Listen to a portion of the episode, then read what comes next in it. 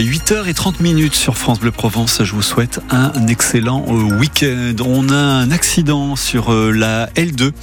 Un accident euh, qui s'est produit au niveau de la, fourragère en direction de Montolivet, de Malpassé, etc. Bref, en direction de, de la 7 et ça coince sur un kilomètre, un bon kilomètre sur, sur le secteur.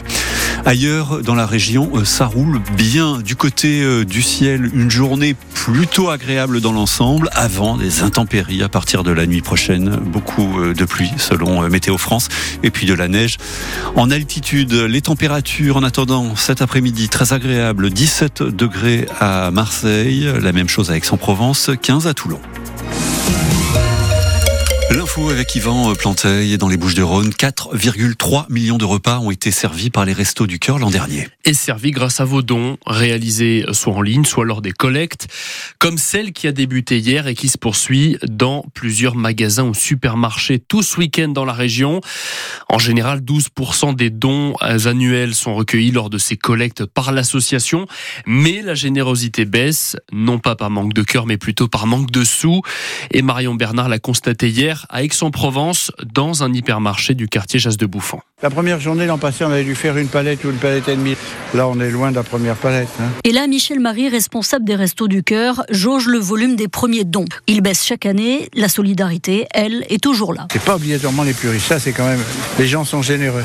Prêts à renvoyer l'ascenseur. Ils savent ce que c'est que la misère. Ceux qui ont été aidés un temps par les restos, comme Kamel, aujourd'hui sorti d'affaires et bénévole. Quand j'étais étudiant, donc c'était la période du confinement, du Covid, c'était très très très dur pour nous.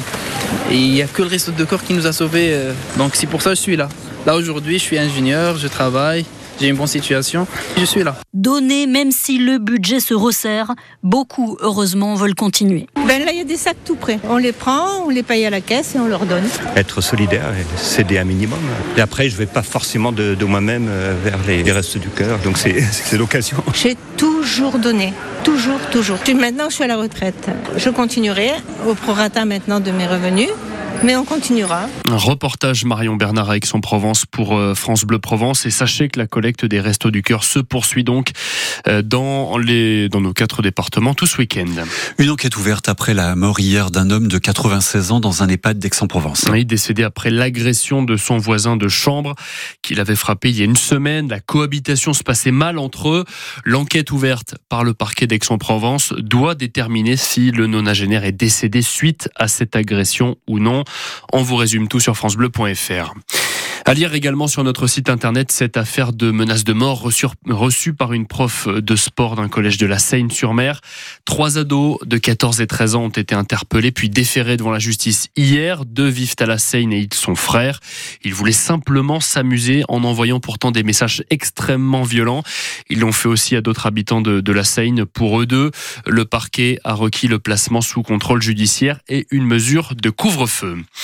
À Avignon, le meurtrier du policier euh, Éric Masson est condamné à 30 ans de prison avec une période de sûreté de 20 ans.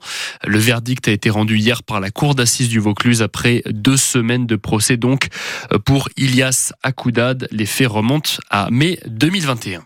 Du foot, l'OM se déplace chez le dernier de Ligue 1 ce soir. Oui, en temps normal, ce serait une formalité pour euh, les Olympiens. Mais cet OM-là est imprévisible et peut même se prendre les pieds dans le tapis ce soir face à Clermont. Marseille est 9e, pourtant en bonne voie de guérison après ses deux victoires en deux matchs, hein, depuis que Jean-Louis Gasset a repris les commandes.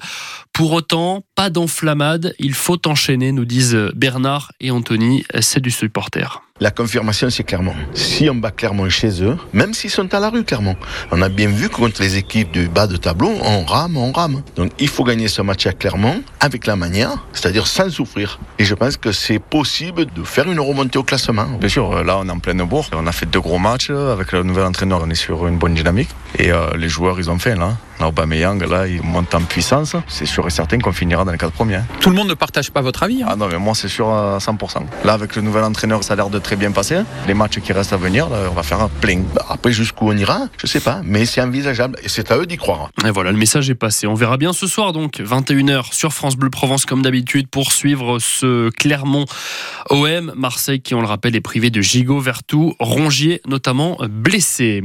Et puis, juste avant, c'est c'est à 17h le RCT qui reçoit l'USAP Perpignan donc à Mayol.